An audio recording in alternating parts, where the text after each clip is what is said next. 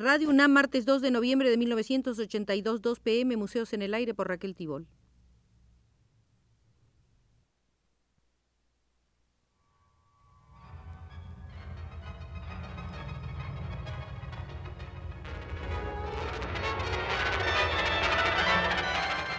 Museos en el Aire.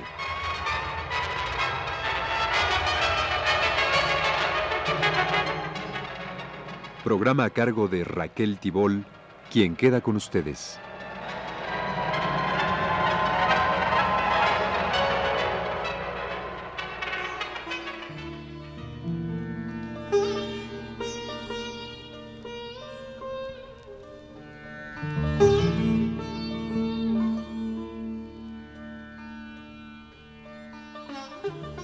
Un particular atractivo ejerce en el visitante de museos entrar al que ilustra los constantes robos y falsificaciones que en el mundo del arte se han producido.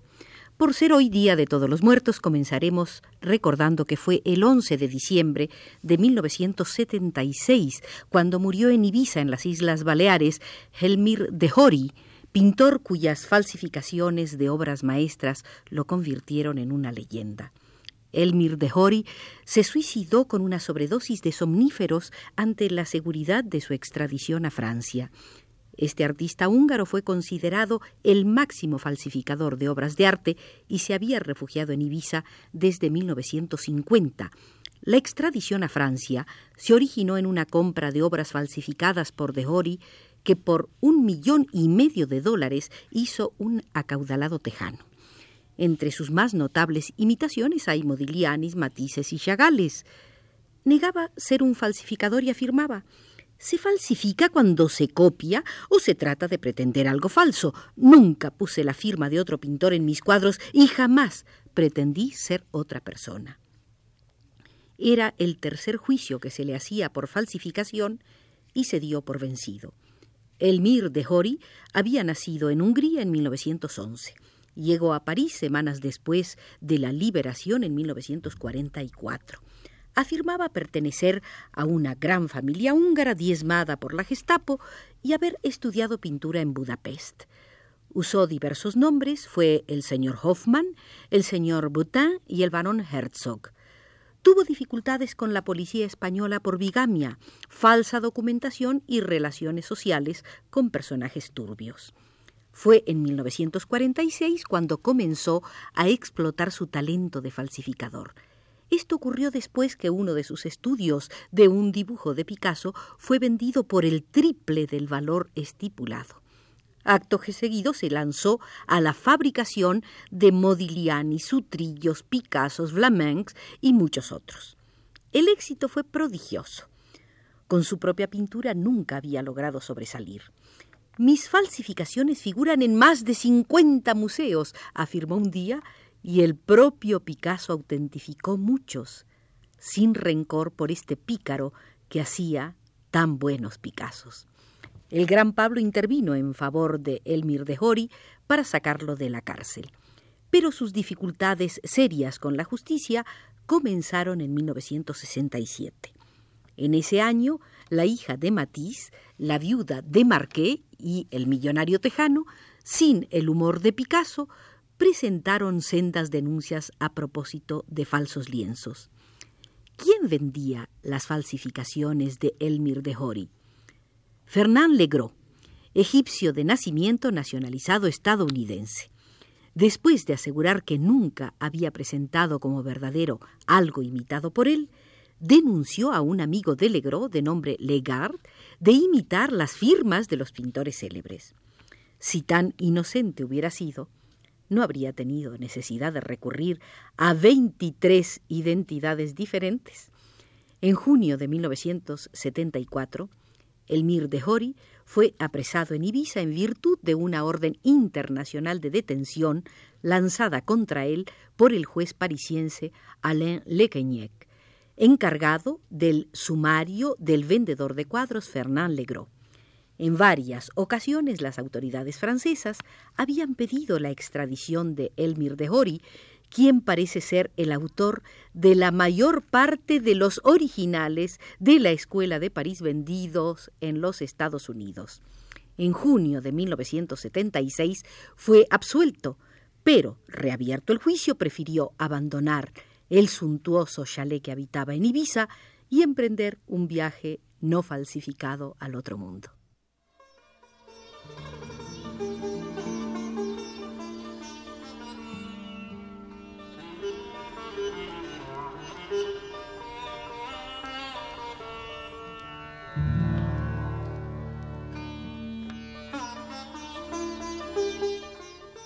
Pero no nos espantemos, siempre se ha falsificado, al punto que Frank Arnau pudo reunir en un libro pruebas de 3.000 años de fraudes en el comercio artístico. Desde que hubo alguien que coleccionó obra de arte, surgieron los falsificadores. Por lo demás, es muy difícil determinar los límites entre lo auténtico y lo imitado, lo copiado y lo falsificado, más aún cuando los grandes maestros de todos los tiempos tuvieron en sus talleres aprendices o ayudantes que aprendían su manera y realizaban obras bajo la dirección del maestro. Muchas obras firmadas por famosos pintores y escultores fueron realizadas en casi su totalidad por los ayudantes. Estos talleres de producción compartida favorecieron a los imitadores. Ejemplo remoto lo encontramos en Fidias. El creador de la Atenea del Partenón y del Zeus de Olimpia, para ayudar a su discípulo predilecto, Agorácrito, firmó una estatua hecha por él. En el siglo I después de Cristo, Fedro versificó sobre falsificaciones de obras de arte destinadas ya en tiempos del emperador Augusto a satisfacer la afición por las antigüedades entre comillas. Célebre equívoco fue el que se produjo en torno a unos murales que se suponían pintados en el siglo XIII en la catedral de Schweselwig, el profesor Alfred Stange, historiador del arte de gran prestigio, escribió un libro describiendo las pinturas. Su estilo gótico perfecto, tan representativo de la vida en la Edad Media. El libro de Stange atribuía extraordinaria importancia a los frescos del gótico primitivo y el resultado fueron caravanas de turistas a la catedral de Schleswig. Grande era la euforia hasta que un prolijo observador se detuvo a mirar los animales que se habían representado en el célebre mural del siglo XIII y encontró unos pavos, unos guajolotes.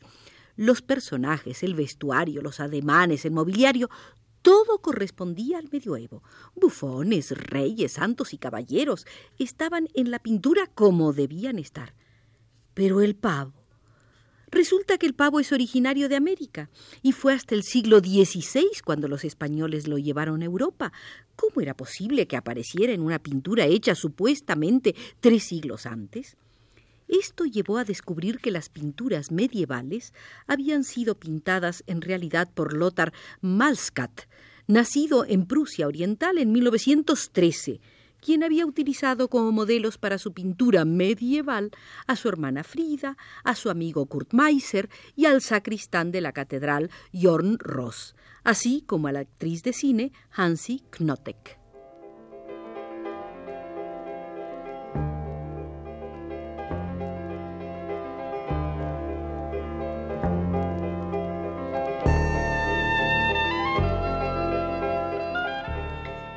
Siempre se falsifica por motivos pecuniarios. Pintores con buen mercado como Gerardow, Maes, Wolf, Flink firmaron sus obras en varias ocasiones con el nombre de Rembrandt, solo para demostrar que el estilo del holandés era imitable. Luca Giordano vendió como obra auténtica de Durero un cuadro suyo titulado Cristo curando a los cojos. Bourdon falsificó con éxito maestros italianos. El propio Miguel Ángel aceptó realizar para Lorenzo de Médicis esculturas en estilo clásico que pudieran ser consideradas como auténticas antigüedades griegas o romanas. Uno de los pintores más falsificados es Corot. Los expertos aseguran que en toda su laboriosa existencia Corot llegó a pintar unos 3.000 cuadros pero en los museos de los Estados Unidos se encuentran perfectamente autentificadas más de 4.000 pinturas de Corot. Algo similar ocurre con Rembrandt, con Van Gogh y hasta con Vermeer. Pero cuidado, no debemos olvidar de que en ningún código penal figura la falsificación de piezas artísticas como delito. Esto permite a unos realizar abusos y explotar a los que tienen facilidad para hacer cosas a la manera de. Tal fue el caso de Alceo Docena, joven soldado que llegó a Roma en la víspera de la Navidad de 1916. No tenía un quinto pero sí familia y una pequeña imagen de la Virgen que él había tallado en sus momentos libres. Le mostró la imagen a un tabernero y éste le se la enseñó al orfebre Alfredo Fasoli, quien le pagó al soldado cien liras y lo convenció para que le hiciera piezas a la manera del arte clásico. Ya las primeras piezas salidas del taller de docena fueron vendidas por Fasoli a tres mil liras, de las que el humilde soldado escultor solo recibía doscientas. Cuando Docena se enteró del engaño, se produjo tremendo escándalo. Para entonces había hecho muchísimas piezas en estilo arcaico, en estilo romano, gótico, helenístico, etc. Docena acusó de estafa a Fasoli y este de agitador antifascista a Docena.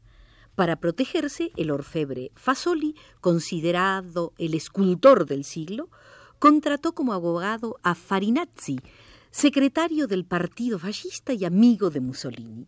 El juicio no prosperó. Docena murió en 1937 en un hospital para pobres.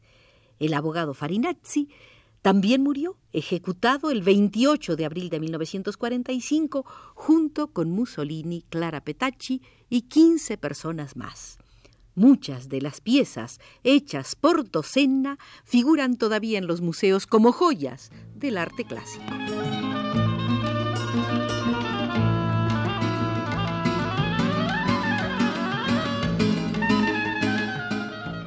Marzo de 1977, expertos estadounidenses presentaron en Europa un ingenioso método para identificar cuadros con el fin de burlar a los falsificadores de pinturas. Este sistema almacena en computadoras celosamente guardadas diminutos detalles fotografiados con rayos X correspondientes a cada cuadro que van desde la forma en que se aplica el pincel hasta la textura del papel o del lienzo.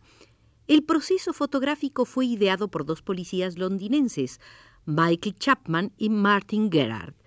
Pero una compañía de Nueva York compró los derechos. El sistema no solo pone en jaque a los falsificadores, sino a los ladrones. En 1975 se robaron en todo el mundo unas 35.000 obras de arte. El 75% de esos robos se realizaron en Europa. El sistema fue presentado durante una conferencia internacional sobre robos de obras de arte celebrada en París a la que asistían vendedores, rematadores, agentes de seguros y policías especializados de 15 países.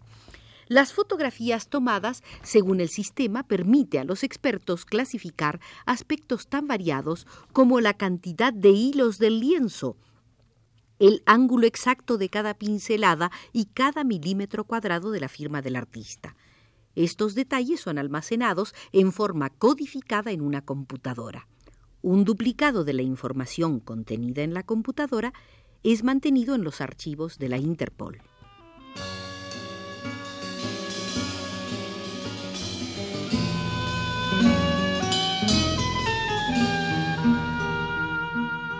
Preguntémonos, ¿por qué tanto ruido? Bastará recordar que el multimillonario Morgan invirtió entre 1893 y 1913 más de 600 millones de dólares oro en adquirir obras de arte para sus colecciones, las cuales están estimadas actualmente en la mitad de su valor de compra, pues muchas de las obras que Morgan adquirió eran falsificaciones. Uno de los casos más sonados fue el del cuadro Cristo y la mujer adúltera, pintado por Han van Meegeren y que fue considerado como uno de los mejores de Vermeer. En 1945, comisiones especiales de los aliados recorrían Alemania para localizar y devolver a sus países de origen las pinturas, esculturas, muebles y tapices de gran valor que durante la guerra habían sido confiscados por políticos y coleccionistas nazis. Fue en la colección de Göring donde se encontró El Cristo y la mujer adúltera de Vermeer. ¿Cómo había llegado a la colección de Gering un Vermeer de tan extraordinario valor, hasta entonces desconocido? Tras meses de intensas investigaciones se localizó a Van Meegeren, artista y anticuario, rico, estrafalario y muy generoso. Sometido a estrecho interrogatorio y amenazado de prisión perpetua por colaboracionista, Van Meegeren confesó que había falsificado 14 obras maestras de la pintura clásica holandesa y las había vendido en más de 300 mil dólares, algunas a expertos en arte de mundial reputación. Como prueba, Van Meegeren pintó una obra maestra antigua en la cárcel. Su acuciosidad, conocimiento de telas, pinturas, etc., de cada época, convirtió a pontífices infalibles en ignorantes cuyos dictámenes no valían nada. Van Meegeren fue condenado a un año de prisión. En su defensa se pronunciaron en México María Izquierdo, Orozco, Rivera, Siqueiros y otros más, reconociendo que el talento verdadero está por encima de las firmas.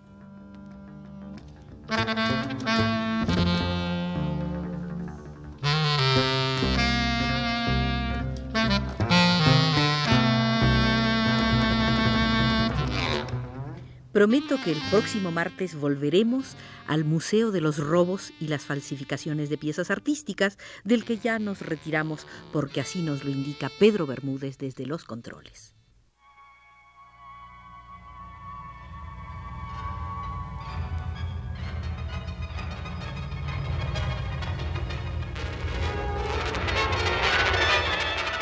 Este fue Museos en el Aire.